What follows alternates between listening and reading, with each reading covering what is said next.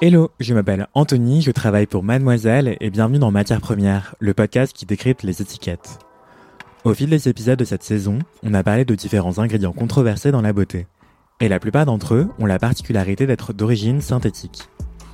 Depuis quelques années justement, on observe beaucoup de marques proposer et revendiquer toujours plus de naturalité dans leurs produits.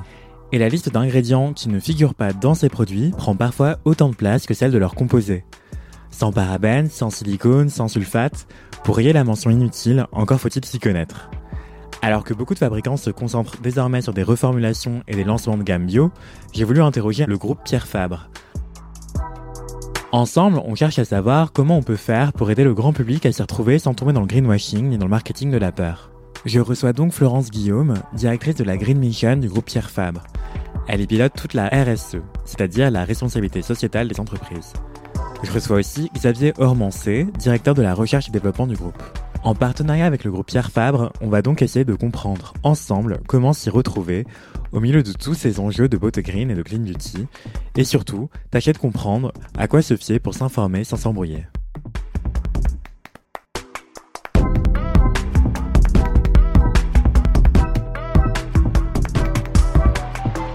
Bah déjà, bonjour, bienvenue. Est-ce que vous voulez bien vous présenter, s'il vous plaît? Donc moi, je suis Florence Guillaume. Euh, je suis actuellement la directrice d'une entité qui s'appelle Green Mission Pierre Fabre, euh, qui, agit en fait euh, en transversal groupe pour justement enfin, favoriser, promouvoir tout ce qui touche à la naturalité et à la RSE et au développement durable. Bonjour Xavier Mancet, je suis le directeur de la recherche et du développement de Pierre Fabre Dermocosmétique. Donc c'est un ensemble d'environ 400 chercheurs en France, au Brésil, en Chine et au Japon.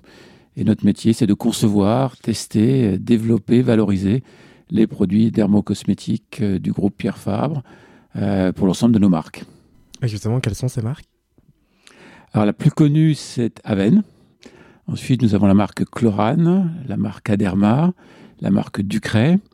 Euh, nous avons aussi tous les produits d'Oral Care, notamment les marques Elgidium, les brosses à dents Inava.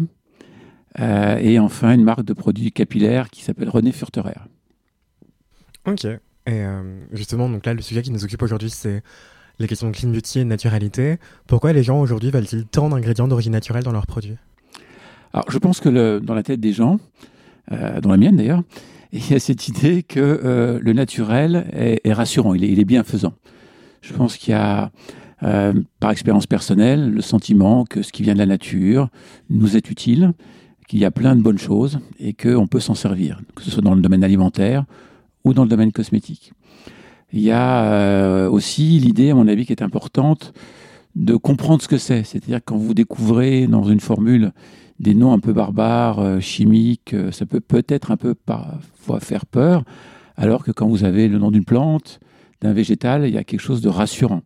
Et on a le sentiment de savoir ce que c'est, d'où ça vient et comment ça a éventuellement été, été fabriqué. Donc on est, c'est les deux raisons principales qui font qu'on se tourne vers le naturel, on est rassuré, c'est bienfaisant, on sait ce que c'est, on le connaît, on le maîtrise, et euh, je pense que c'est ce qui fait aussi aujourd'hui le succès de, cette cosmétique naturelle. Et en corollaire, qu'est-ce qu'on reproche aux ingrédients d'origine synthétique? Ben, Je dirais par opposition, euh, c'est le sentiment que ce qui vient de la chimie, il y a un côté un peu mystérieux, que ce sont des choses qui ont été trafiquées, modifiées euh, par différents procédés, des industries parfois un peu euh, avec des images néfastes, négatives. Alors, ce sont des raccourcis, bien sûr, hein, puisque bien sûr, puisque la réalité est, tout autre. Il y a des choses très bien dans le naturel, moins bien par ailleurs, et, et réciproquement. Et c'est un tout. Et je pense qu'on a besoin de l'ensemble des deux univers pour faire les meilleurs produits cosmétiques possibles. Et est-ce que c'est vrai euh, que de croire que les ingrédients d'origine synthétique sont plus stables que les ingrédients d'origine naturelle? Alors, en général, les produits d'origine synthétique euh, sont plus purs.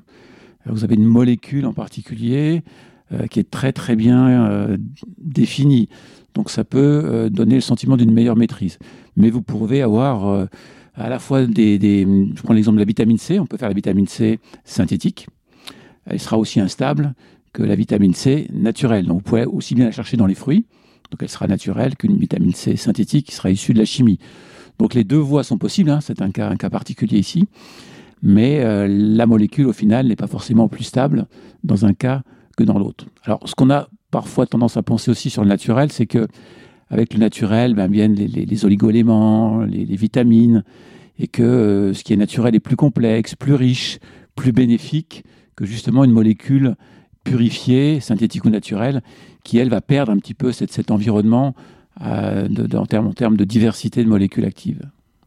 Est-ce que c'est un raccourci de croire que des ingrédients d'origine synthétique seraient forcément plus polluants à produire que des ingrédients d'origine naturelle? Alors, à fabriquer, pas forcément, tout dépend des procédés. C'est toujours euh, compliqué de, de généraliser hein, dans, dans, ces univers. Euh, je pense qu'effectivement, les, les, les, molécules de synthèse, en général, passent par des procédés plus longs, plus impactants d'un point de vue environnemental, mais vous pouvez aussi avoir, à contrario, euh, des molécules naturelles qu'on va chercher dans des matrices naturelles et les procédés pour aller les capturer dans le naturel peuvent être aussi relativement longs et complexes et donc avoir un impact environnemental. En général, quand on s'intéresse au naturel, on va quand même plutôt chercher à utiliser des, des procédés plus naturels eux-mêmes et donc on va limiter globalement quand même cette, cette empreinte. Est-ce que vous avez l'impression que ces dernières années, l'intérêt pour des ingrédients d'origine naturelle en cosmétique est en train de grandir? Comment est-ce que vous expliquez cette tendance? Alors, je ne pense pas que ce soit nouveau, hein, très clairement. Euh, je pense que la, cosmétique naturelle existe quand même depuis une bonne vingtaine d'années, avec des acteurs historiques. Et euh, effectivement, la, la, période actuelle, là, on pourrait parler de clean beauty, on pourrait parler d'autres d'autres univers, semble montrer effectivement un regain d'intérêt. On voit des marques bio apparaître, on voit des marques qui revendiquent la naturalité, euh, on voit aussi des formules qui se revendiquent sans ceci, sans cela, en général des molécules de synthèse. Donc c'est vrai que c'est un, une forme de réassurance pour le consommateur de se tourner vers ce genre de choses. On voit aussi de plus en plus d'acteurs qui amènent de nouvelles solutions. Je vais prendre un exemple qui sont peut-être les conservateurs ou les silicones. Ce sont des molécules euh, synthétiques qui peuvent être décriées, alors à tort ou à raison, ça c'est un autre débat. Euh, et donc on recherche quand même des alternatives naturelles à ces molécules. Alors il y a dix ans ça n'existait pas. Aujourd'hui, on commence à trouver des molécules d'intérêt naturelles qui permettent de s'affranchir et de remplacer les silicones. Donc c'est ça aussi qui permet et qui rend plus attractives ces, ces marques naturelles, ces produits naturels. C'est le fait qu'on est passé de formules peut-être un peu simplistes, parfois pas toujours très agréables à utiliser, hein, qui savonnent, qui ont du mal à pénétrer, qui sont collantes, qui ont des odeurs un peu bizarres, à des choses voilà aujourd'hui qui sont beaucoup plus travaillées, plus sophistiquées, avec de nouvelles technologies et de nouveaux possibles en termes de formulation. Donc on tend, si vous voulez, d'un point de vue des textures, hein, ce qu'on appelle la galénique, à des choses qui sont euh, effectivement sensoriellement beaucoup plus agréables et on arrive à combiner, je dirais, le meilleur des deux mondes, la naturalité, l'excellence, la performance et la traçabilité des ingrédients. Et euh, Florence, de quoi est-ce qu'on parle quand on parle de naturalité? Qu'est-ce que ça évoque? Alors la naturalité, c'est vrai que c'est un terme en fait qui peut englober beaucoup de choses. Euh, donc ça peut, euh, si on parle d'une formule, la naturalité, euh, pour une formule, ça veut dire que les ingrédients sont naturels ou d'origine naturelle. Et une formule est dite naturelle si elle contient au moins 95% d'ingrédients naturels. Donc ça, c'est quelque chose d'important à connaître. Et euh, si on voit de façon plus large, la naturalité, euh, c'est tout ce qui englobe en fait le, le, le lien avec l'environnement, la protection de la biodiversité. Donc, euh, par exemple, le fait de favoriser des formules biodégradables, de cultiver des plantes de façon biologique, de pratiquer l'agroécologie, l'économie circulaire, tout cela, euh, ça concourt à une plus grande naturalité et c'est vraiment euh, ce à quoi nous nous attachons. Donc ce chiffre-là, est-ce que c'est un indicateur fiable? Est-ce qu'il existe d'autres indicateurs comme des certifications, des labels peut-être? Oui, alors il y en a beaucoup, hein, des, labels aujourd'hui, des scores, euh, voilà, des certifications il y a de quoi se perdre. Hein Mais euh, bon, je peux vous en citer quelques-uns, enfin sur lesquels avec, euh, enfin, qu'on développe. Hein, le label Cosmos, qui est applicable notamment aux produits cosmétiques, qui permet de revendiquer un taux de naturalité de, 4, de 95% minimum dans le produit. Euh, une autre application, par exemple la norme ISO 1628, qui permet de calculer justement le taux de naturalité d'un produit cosmétique, d'une formule cosmétique. Donc ça, c'est important, enfin, de, pouvoir s'asseoir sur ces, référentiels, enfin, ces, euh, ces, labels ou ces certifications. Et chez Pierre Fabre, euh, on a justement développé un, un, outil, enfin une cotation spécifique hein, pour mesurer euh, l'impact environnemental et la contribution sociétale des produits. Donc c'est quelque chose de tout à fait euh, innovant, hein, puisqu'on l'a lancé cette cotation en juin 2021. Elle s'applique aux produits euh, cosmétiques et de bien-être. On intègre aussi les compléments alimentaires. Et, ce qui est aussi très important, c'est que dans cette cotation, on se base sur des normes, des référentiels euh, officiels. Et euh, cette cotation, elle n'a pas été autoproclamée par Pierre Fabre seulement, elle est aussi adossée, enfin elle a été évaluée et cautionnée par AFNOR Certification pour euh, la robustesse et la fiabilité de la méthode. Comme une autorité extérieure Voilà, donc c'est important hein, d'avoir euh, ce recul, d'être euh, évalué, cautionné par un tiers indépendant. Sinon, bah, c'est un peu trop facile. Hein. Chacun va faire son petit label et ça ne va que rajouter de la confusion en fait aux, aux consommateurs qui cherchent justement plus de transparence, qui a besoin d'être guidé dans son acte d'achat. voilà. Et justement, comment est-ce que le consommateur s'y retrouve concrètement? Donc, on voit souvent ce pourcentage de naturalité, 95% euh, d'ingrédients d'origine naturelle, par exemple, les labels comme Cosmos que vous citiez. Et cet indicateur, euh, ce score de Pierre Fabre, euh, à quoi il ressemble? Alors, cet indicateur, il a l'originalité et la, force de regrouper euh, beaucoup de, beaucoup, on va dire, de, critères qui sont importants aujourd'hui. Ça s'illustre par euh, des lettres A, B, C ou D. Hein. Et, donc, on cote au total une vingtaine de critères. Donc, il y a, il y a 14 qui vont mesurer euh, l'impact environnemental et 6 qui vont mesurer la contribution sociétale. Alors, sur l'impact environnemental, les deux tiers donc, de, la note hein, globale, on s'est basé à la fois sur l'analyse du cycle de vie d'un produit, mais pas que, puisque l'ACV d'un produit, hein, euh, c'est ça aussi ses limites euh, et, ses, faiblesses. Donc, euh, on a pris le bon, on va dire, de l'analyse de l'ACV hein, du, produit. On a retiré la phase d'utilisation, puisqu'elle correspond à, plus de 80% de, l'impact environnemental en fait d'un produit. Donc, c'est le consommateur sous sa douche hein, qui, va, qui va pouvoir gérer ça. Nous, en tant que fabricants, on voulait justement avoir pesé sur des choses dont on est responsable et maître. Et donc, euh, pour vous dire, dans cet impact environnemental, on va mesurer euh, l'impact euh, du packaging, donc l'éco-conception du packaging, et ça correspond à 40% de, l'impact environnemental. Ensuite, on a la formule, donc c'est 30%. on, met 20% pour la fabrication et 10% pour le transport. Donc, tout ceci réuni euh, donne une note environnementale. Et pour le volet plus contribution sociétale, euh, on se base également sur des référentiels officiels. Hein, euh, et ça, touche par exemple aux labellisations Cosmos, organique ou naturel, au commerce équitable. Donc là, évalué avec la labellisation Fair for Life ou, Fair Trade International, l'origine France garantie ou des, par exemple les certifications environnementales de nos usines. Et à cela s'ajoute aussi euh, ça dépend du produit, hein, euh, mais l'engagement le, particulier qu'il peut avoir en, termes d'action euh, de protection de la biodiversité ou d'éducation thérapeutique. Donc ça recouvre pas que la naturalité, c'est aussi l'impact social, sociétal des produits. Alors c'est large, c'est très large, euh, mais la naturalité, elle est, pleinement intégrée à différents niveaux hein, dans, le, dans ce Green Impact Index, sur différents critères en fait.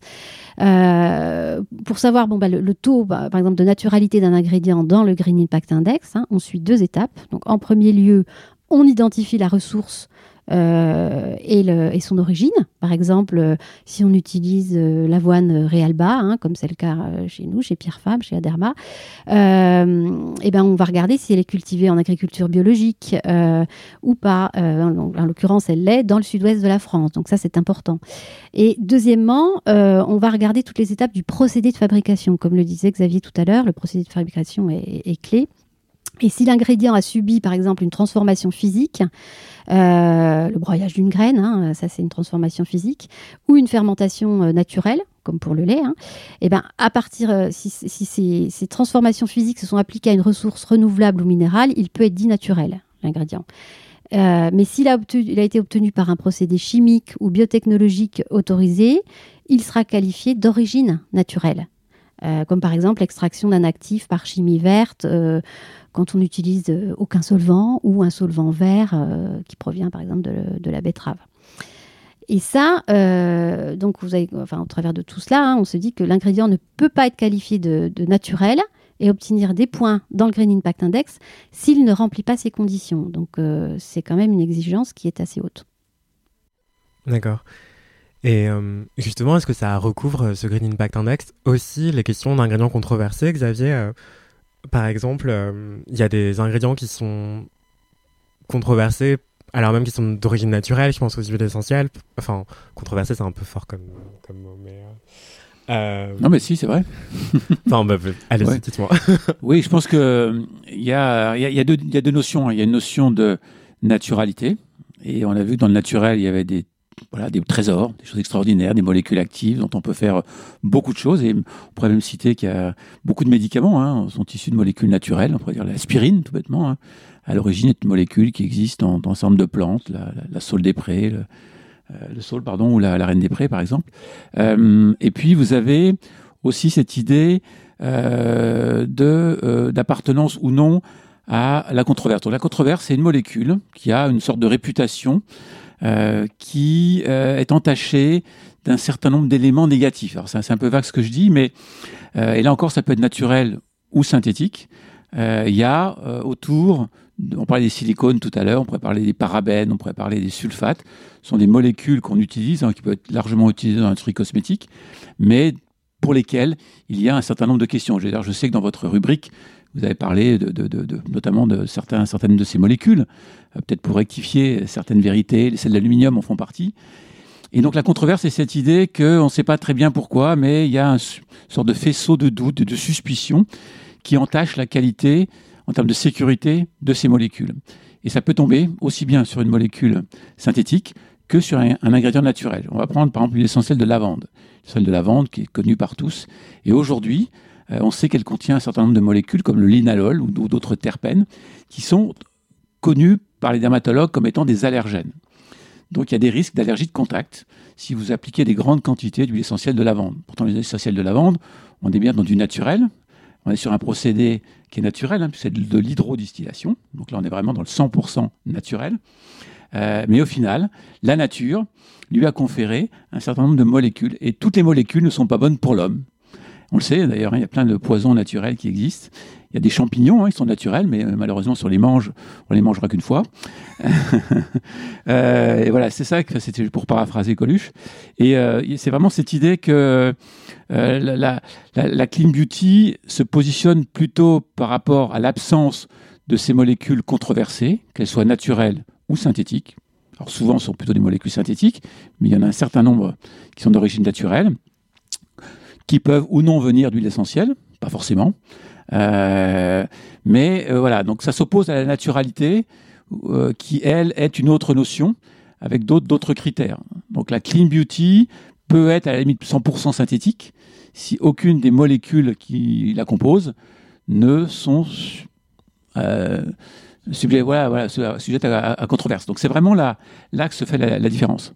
Bah, Xavier, le mot est lâché, vous avez dit clean beauty, mais on est d'accord que c'est pas une définition qui fait consensus, enfin, il n'y a rien qui atteste, il n'y a pas d'autorité qui dirait vous, vous avez le droit de vous appeler clean beauty et vous non Alors là, on est typiquement dans une zone un peu euh, grise, où il n'y a pas de référence, il n'y a pas de norme. vous avez vu avec la naturalité, il y a une norme internationale, ISO 1628, vous avez des organismes certificateurs, comme EcoCert par exemple, qui sont capables de vérifier que vos formules sont naturelles à tant et tant de pourcents. Comme le bio, hein. le bio aussi, vous avez un référentiel, il y a des règles, il y a des organismes certificateurs. Donc là, on est sur un terrain qui est bien maîtrisé, avec des règles précises, et si tout le monde les respecte, normalement, on sait de quoi on parle. Dans le domaine de la clean beauty, on est plutôt dans l'autodéclaration cette fois-ci. On rentre dans un domaine un peu plus vague. C'est une tendance qui est récente. Hein, la clean beauty, euh, elle existe à peu près, je dirais, une petite dizaine d'années. Hein, elle vient des États-Unis. Euh, avec cette idée que dans les produits cosmétiques, il y a des substances controversées et qu'il faut les nettoyer des formules. Donc ce terme de clean beauty, la formule est propre. On a enlevé tout ce qui était suspicion, sur lequel on avait une sorte de suspicion, euh, et on s'est affranchi de ces molécules, et encore qu'elles soient naturelles ou synthétiques. Peu importe, hein, c'est vraiment deux, deux, approches très très très très différentes. Par contre, il n'y a rien aujourd'hui qui est reconnu au niveau international, qui vous certifie de manière homogène que euh, telle euh, formule est bien clean beauty. Et donc, c'est un peu à chacun de s'auto-proclamer ou pas, euh, de faire les choix, de dire moi, j'interdis telle, telle, molécule, je rejette telle molécule. Je peux illustrer un peu. C'est-à-dire que hum, là encore, c'est à chacun de définir ce qu'il souhaite garder ou pas comme substance controversée. On considère qu'il y en a à peu près 200 à 300 au global, Mais certains vont juste se contenter de retirer en général les parabènes, les sulfates et certaines autres molécules. Mais si on est plus rigoureux, si on va jusqu'au bout de l'exercice, on va vouloir retirer les fameux sulfates, euh, peut-être même les huiles essentielles, pour cette même raison. On va vouloir aussi retirer les silicones. On va retirer un certain nombre de plastifiants, ce qu'on appelle les carbomères, qui sont des microplastiques liquides. On va retirer les PEG, euh, qui sont des molécules. Alors, c'est des noms chimiques, hein, euh, ce sont des, dérivés de glycol, si vous voulez. Mais si vous avez écouté ma première, vous savez ce que c'est. Voilà. Donc, alors, j'ai la chance, effectivement, de connaître les formules, de savoir ce qu'il y a dedans. Donc, vous avez, en fonction de la, j'irais, du niveau de, de, pureté que vous voulez au niveau de vos formules et des choix que vous faites en termes de composition, vous pouvez aller très très loin dans les substances que vous vous interdisez. Je pense qu'on pourrait prendre l'exemple de Pierre Fabre. On a, on a, été très très rigoureux et on a à peu près retiré presque un tiers des matières premières qui sont classiquement utilisées dans l'industrie cosmétique. Alors c'est un choix.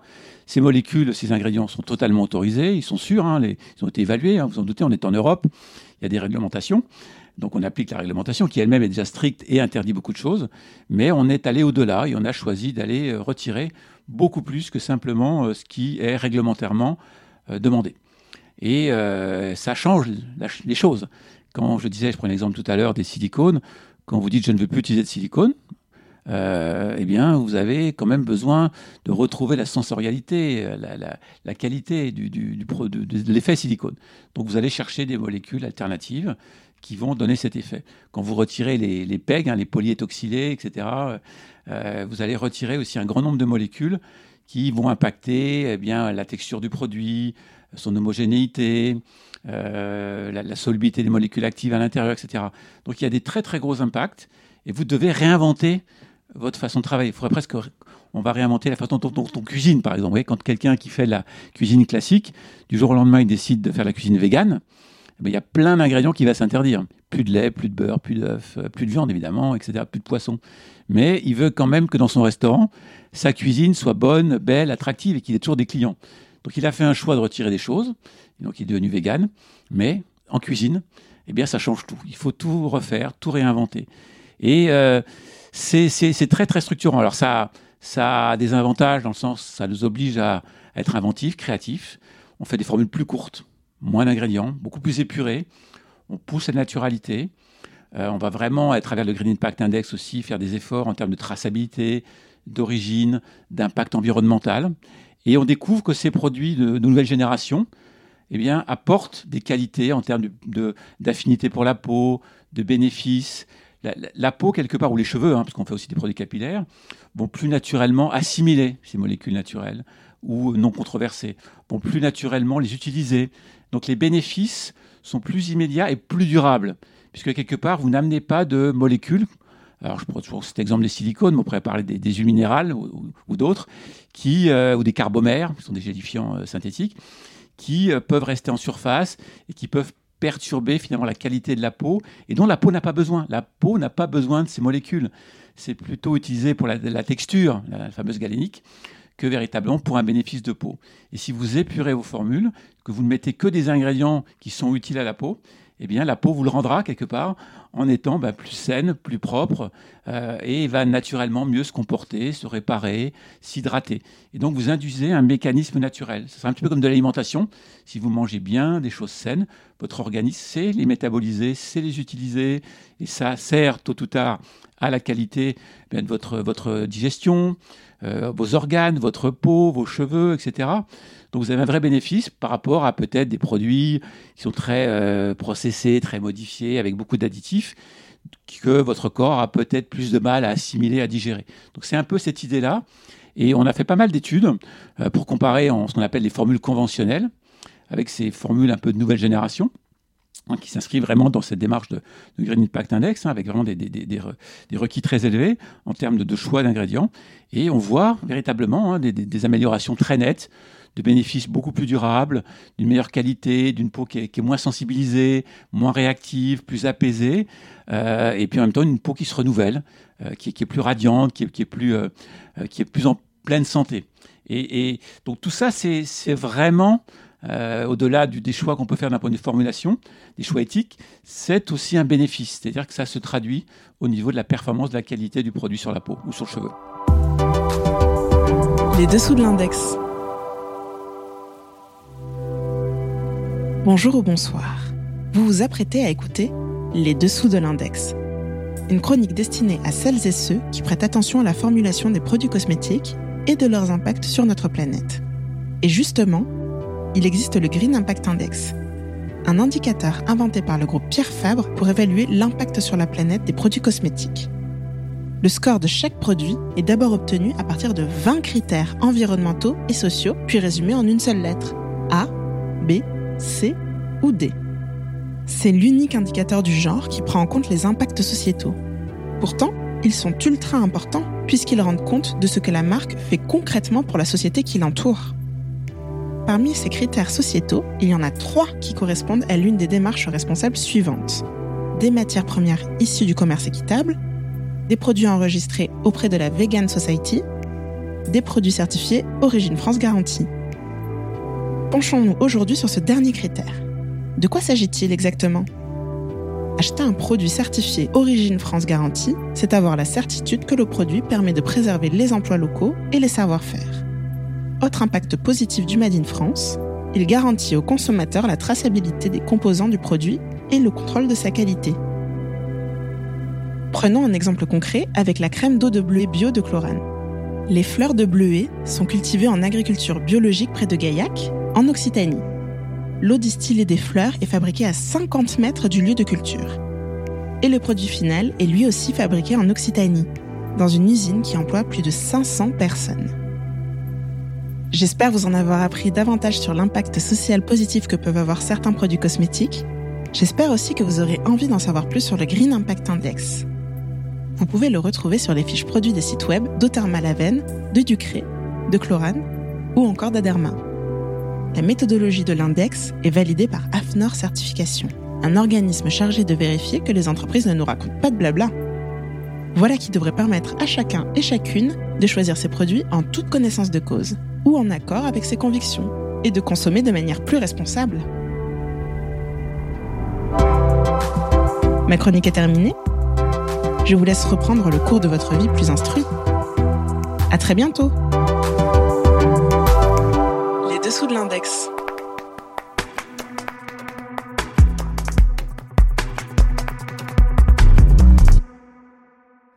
Là où la Green Beauty s'intéresse seulement à exclure des produits, euh, des ingrédients controversés, euh, ce que je trouve intéressant, c'est que vous parlez aussi d'éthique, Xavier. Euh, le Green Impact Index, du coup, il s'intéresse aussi à l'impact social, environnemental des produits. Comment est-ce qu'on imbrique des enjeux de naturalité, d'environnement et de société, en fait? Eh bien justement, avec le Green Impact Index, puisqu'en fait, cet index, il a la, force, hein, la puissance d'associer les deux.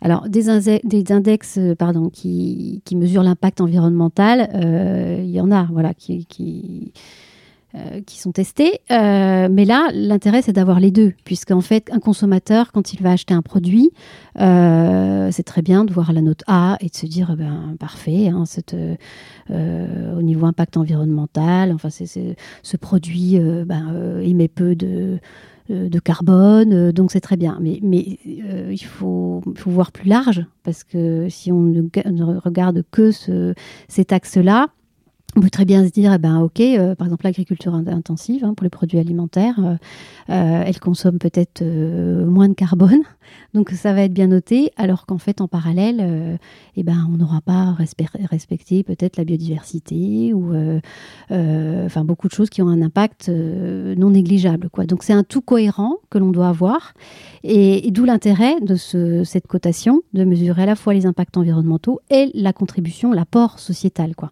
Donc on ne dit pas que c'est le plus ultra à date, hein, mais on essaye de le rendre le plus excellent possible, le plus complet.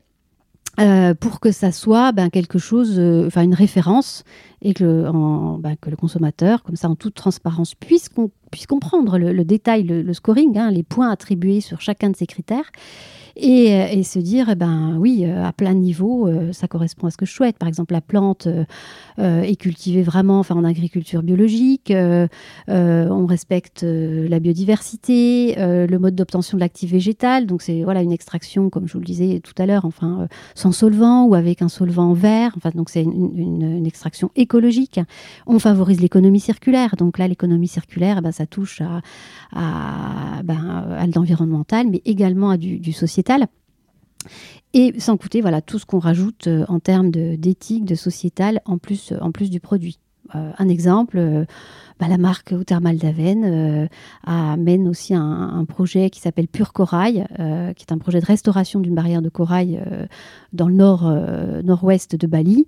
Bah, ça, c'est, en lien avec une gamme enfin, de, produits et c'est, et c'est lié aussi ben, clairement à protection de l'environnement et, et impact sociétal. Ou encore un autre exemple euh, chez Chlorane avec la menthe aquatique, euh, qui est une plante euh, valorisée dans, la gamme capillaire anti-pollution. Et donc cette menthe aquatique, elle a des propriétés de phytoremédiation, hein, donc de dépollution. Et on mène un projet en lien avec Chlorane Botanical Foundation de dépollution des eaux qui sont chargées en, en métaux lourds. Donc encore une fois, le, l'incroyable richesse du, monde végétal et les innovations ben, sont, dans la nature déjà.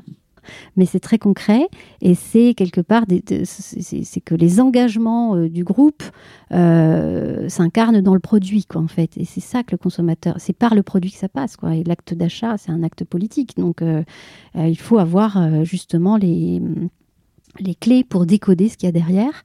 Et, ben, nous, fabricants, d'être transparents, authentiques et engagé.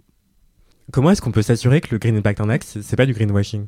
Alors, c'est pas du greenwashing euh, parce que déjà, euh, c'est évalué, la méthode euh, du, Green Impact Index hein, a été évaluée, cautionnée par un organisme tiers indépendant, la FNOR Certification. Donc ça, c'est voilà, donc ça, ça nécessite quand même aussi des audits réguliers hein, pour, qui vont pour vérifier ben, chaque année, hein, euh, si, on répond bien aux critères, euh, si les allégations associées à ces critères euh, sont cohérentes, sont basées sur du concret, quoi, du, réel. Donc ça, c'est vraiment quelque chose d'important.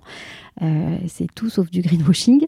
Et, et, vous dire aussi que, voilà, quand on a créé, nous, Pierre Fabre, ce Green Impact Index et qu'on l'a lancé en juin 2021, ça venait pas, de nulle part, ça venait déjà d'une expérimentation, de 10 ans d'expérimentation euh, sur l'affichage environnemental euh, français et européen, et donc des expertises indéniables euh, sur le sujet, et, donc une montée en compétences, et, se dire, eh ben, à, date, on avait des limites, on n'avait rien, qui, il n'y avait pas de cotation d'index qui englobait l'ensemble de ces facteurs.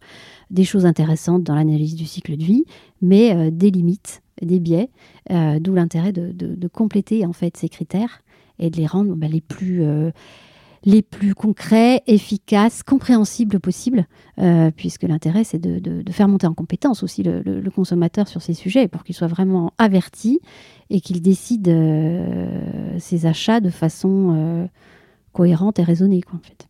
Et c'est possible qu'un produit soit noté D ou, ou C, par exemple? Ah oui, oui, tout à fait, oui, oui. Non, non, on n'a pas créé le Green Impact Index pour que tous nos produits. Enfin, si, l'objectif final, c'est que l'ensemble de nos produits soient A ou B, donc considérés comme éco-socio-conçus, bien sûr. Mais euh, dans l'éventail du portefeuille, euh, ben, ce n'est pas le cas. Enfin, à date, pour nos, la dermocosmétique Personal Care, c'est euh, en fait 100% hein, des, produits ont été évalués. Et euh, il y a 80% c'est comme ça de, produits A ou B. Mais ça veut dire que les produits C ou D sont amenés à soit évoluer parce qu'on va, pouvoir jouer sur certains critères euh, clés qui vont permettre de faire progresser soit être abandonnés parce que parce qu'on jugera que c'est trop compliqué de les faire évoluer. Euh. Mais c'est un tout et c'est aussi l'analyse, comme on dit, bénéfice-risque quoi en fait. Quand on a un problème enfin euh, de peau, dermatologique, enfin une pathologie, euh, évidemment on va on va se dire, ben, l'intérêt c'est aussi d'être soigné, quoi, en fait. Donc, il faut être cohérent et mettre le curseur au, au bon niveau, quoi, en fait, dans la socio-conception des produits. Et concrètement, le grand public, euh, comment est-ce qu'on peut faire pour mieux s'y retrouver en, termes de naturalité, d'enjeux d'éco-responsabilité et, d'éthique dans la beauté? Alors en fait, pour répondre à votre question, euh, euh, pour lutter contre ce, greenwashing hein, qui, qui, dessert tout le monde, hein, finalement, ça décrédibilise tout ce qu'il y a de bien qui peut être fait par des entreprises euh, et toute la confiance que les consommateurs peuvent nous, accorder. Euh, ben pour répondre à ça, ben le, Green Impact Index est une bonne voie puisque comme il est partagé avec d'autres entreprises, l'idée à terme, ça serait que ça devienne une norme et que ça puisse être un euh, que ça puisse être euh, une référence un peu sectorielle hein, sur le, dans, le, dans l'univers euh, cosmétique bien-être. Et, donc c'est ça, c'est ça que l'on vise, que ça soit partagé, que ça soit harmonisé et reconnu de façon officielle pour progresser comme c'est le cas, vous savez, il y a beaucoup d'expérimentations euh, euh, sur l'affichage environnemental. Hein, donc, euh, en priorité, bah, il y a eu l'alimentaire, le textile, hein, c'est toujours en cours. Et, donc, viendront après bah, les produits, le secteur cosmétique. voilà. Justement, est-ce qu'il y a des textes de loi à ce sujet-là déjà, à l'étude? À l'échelle gouvernementale, vous savez? Comme je vous disais tout à l'heure, on prend en compte l'analyse du cycle de vie, mais dans notre cotation, on a intégré déjà aussi les composantes de la, loi AGEC, anti-gaspillage, euh, économie circulaire. Il y a la loi climat et résilience également. Donc on intègre toutes ces composantes-là de réglementation euh, en cours ou, à venir de façon imminente, en fait. Donc euh, c'est par anticipation. Mais les, expérimentations sur l'affichage environnemental sont en cours. D'accord. Parce que vous avez donné l'exemple de l'alimentaire et du textile. Dans l'alimentaire, il y a tous les fabricants qui doivent afficher leur Nutri-Score. Dans le textile, c'est en train d'arriver. Et peut-être que dans la beauté, euh, ce sera pour demain ou après-demain, effectivement. Eh, exactement. C'est pour ça que. Vous prenez de l'avance. On, prend de l'avance aussi parce que bah, on y croit. Déjà, c'est une conviction profonde. On ne dit pas que c'est le, le, nec plus ultra, mais on veut tendre vers cette excellence. Et, l'idée. Euh, c'est aussi de pouvoir nous améliorer en interne dans le quotidien, de pouvoir de, stimuler l'ensemble des métiers euh, en transversal groupe, puisque là c'est vraiment un travail euh, euh, d'entreprise qu'en fait tout le monde est embarqué sur ce, dans cette aventure, et, c'est grâce à l'engagement, au travail de, chacun en fait des métiers qu'on y arrive. et, et c'est ça qui est fort, parce que vraiment tous les métiers, comme je dis, sont, embarqués. C'est une vraie transformation, euh, transformation, la transition écologique euh, ramenée au produit. Et voilà, c'est ça qui est, important pour le groupe. Euh, et en dehors du groupe, puisque voilà, avec les acteurs qui nous rejoignent et, on espère les consommateurs enfin, friands d'en savoir plus et de, pouvoir creuser le sujet, de pouvoir nous challenger également. Hein. c'est l'intérêt pour progresser. Oui, il y a peut-être aussi ce qu'on appelle le Green Deal européen, donc c'est aussi une réflexion au niveau européen euh, sur voilà, un ensemble de produits, hein, c'est pas lié qu'à la cosmétique, l'alimentaire, euh, euh, notamment regarder l'impact environnemental, le cumul hein, de l'utilisation de certaines molécules, certains ingrédients dans le temps. Donc c'est vrai que c'est aussi, ça devrait voilà, transformer ou impacter différents règlements, dont le règlement cosmétique européen, voilà, avec de nouveaux critères d'évaluation des, des substances. On parle beaucoup aussi, vous savez, des perturbateurs endocriniens, des, des, CMR, les molécules voilà, cancérigènes. Donc il y a beaucoup de choses qui sont en train d'être réévaluées au niveau européen euh, parce que voilà, il y a ces, ces, éléments qui jusque-là n'étaient pas totalement intégrés. Et euh, ben, ces perturbateurs endocriniens, vous les avez euh, dans l'alimentaire, vous les avez pourquoi pas dans d'autres segments ou secteurs. Et il est important de regarder où ils sont, d'où ils viennent, quel est leur impact sur la santé humaine. Et le, Green Deal, voilà, vraiment euh, fait cet effort. Alors, on n'en connaît pas encore évidemment les, les conclusions et les, traductions en termes de, réglementation, mais on peut imaginer, voilà, que d'ici euh, peut-être 4-5 ans, on aura euh, des éléments de cadrage complémentaires au niveau européen sur, sur ces sujets. Donc, je pense que ce sera aussi des choses qui vont nous aider à avancer.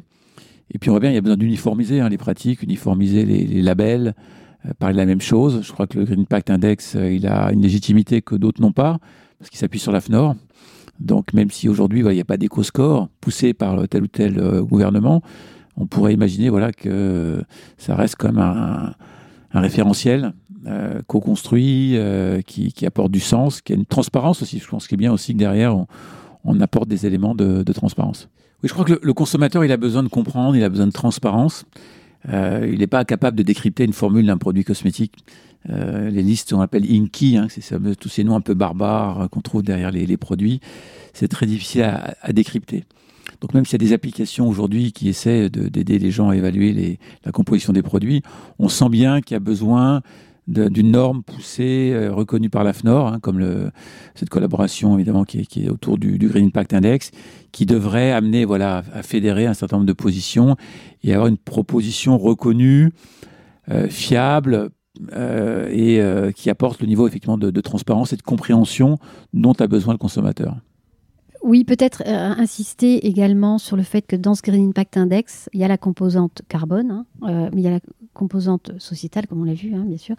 Il y a la composante euh, également biodiversité, et, ça, c'est important parce que parce qu'aujourd'hui, on parle beaucoup de carbone, on arrive davantage à mesurer euh, l'empreinte carbone. Hein, euh, il y a des méthodologies en place pour ça. on le fait nous-mêmes en interne hein, pour le groupe. On a une stratégie sur, sur, ce, sur cela. mais la biodiversité, elle est plus, plus complexe à, analyser, à comptabiliser. Et, donc, il ne faut pas l'oublier parce que c'est la clé de notre survie. En fait. Donc, voilà, l'idée aussi, au travers de cette cotation, c'est de rééquilibrer, de, de, de redonner à, à la biodiversité sa, sa juste place. Et, et c'est le cas, puisqu'en fait, elle est intégrée dans différents critères du Green Impact Index. Oui, c'est central. Donc je reviens, ouais, c'est l'idée de, de, cohérence et de, de globalité dans l'approche. Je, je, voudrais prendre un exemple peut-être pour illustrer ça, qui est le domaine des, des produits solaires. Euh, je pense dans, il y a aujourd'hui pas mal de controverses sur les produits solaires en disant eh bien, les produits solaires sont mauvais pour l'environnement, ils détruisent le corail. Vous savez, cette fameuse perception. Et donc, il y a pas mal de gens aujourd'hui qui refusent d'utiliser des produits solaires parce qu'ils ne veulent pas euh, détruire la biodiversité marine. Et les, fabricants, hein, comme euh, évidemment nous, euh, essayons de développer des formules qui apportent l'efficacité, la performance, donc la protection euh, de la peau, hein, parce que derrière, il y a quand même des enjeux de cancer de la peau, au-delà des coups de soleil, hein, et ça c'est un vrai enjeu de santé publique.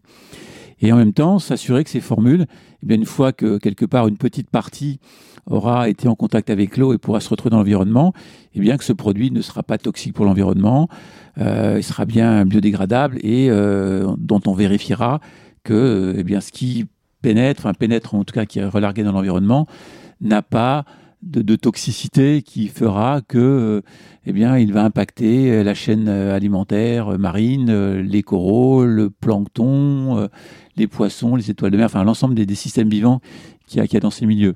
Donc personne n'est parfait, bien sûr, euh, mais voilà, aujourd'hui on a des choix, on développe des solutions et on a de plus en plus de modèles pour regarder ce qui se passe. Alors ces modèles, là encore, ils sont euh, perfectibles, euh, ils ne sont pas encore uniformisés, puisque tout le monde n'utilise pas forcément exactement les mêmes tests, mais on essaie voilà, de modéliser, de comprendre pour savoir euh, comment ça se passe finalement dans le milieu marin et s'assurer qu'il n'y a pas cet effet négatif. Donc on peut garantir aux consommateurs que les produits eh sont efficaces, protègent du cancer de la peau, protègent la, peau effectivement des, des méfaits euh, du soleil, mais qu'en même temps, voilà, il n'y a pas de de, de, de problème, si vous voulez, de conscience par rapport au fait que ces produits pourront avoir un impact négatif sur le, sur le milieu marin. Donc ça, c'est vraiment des choses que les fabricants euh, travaillent. Et euh, pour nous, c'est vraiment une priorité. On ne peut pas euh, déconnecter la sécurité et la protection de la peau de la protection de l'environnement. Les, deux sont liés. Sinon, un produit n'a pas la légitimité, sinon d'être sur le marché pour nous faut pas qu'on ait à choisir entre sauver notre peau ou sauver les coraux, quoi. Donc on peut, voilà, et on, y fait vraiment attention. On, met beaucoup moins de filtres euh, dans, les produits en assurant comme des indices très très élevés. On vérifie ce qu'on appelle le côté waterproof. C'est un, mot anglais, c'est-à-dire qu'on vérifie que le produit reste bien sur la peau, il part pas dans l'eau. Ça, c'est aussi une bonne protection. C'est des fois quand vous nagez, vous voyez une petite trace derrière vous. C'est pas, pas terrible. ça veut dire ça. D'abord, ça veut dire si ça part de votre peau, ça vous protège plus. En même temps, ça veut dire que ça s'est relargué dans l'environnement. Donc voilà. Donc on, fait vraiment euh, tout un tas d'efforts. Puis après, on, vérifie, on teste. Hein. On, a, vraiment des, éléments. Euh, on a des collaborations avec des organismes universitaires de référence au niveau mondial qui évaluent les produits euh, à la fois dans, sur des modèles, hein, sur des sortes d'aquariums, si vous voulez, regarder un petit peu ce qui se passe dans, différents modèles, mais aussi dans le milieu naturel regarder un petit peu comment tout ça se traduit et quels sont les impacts.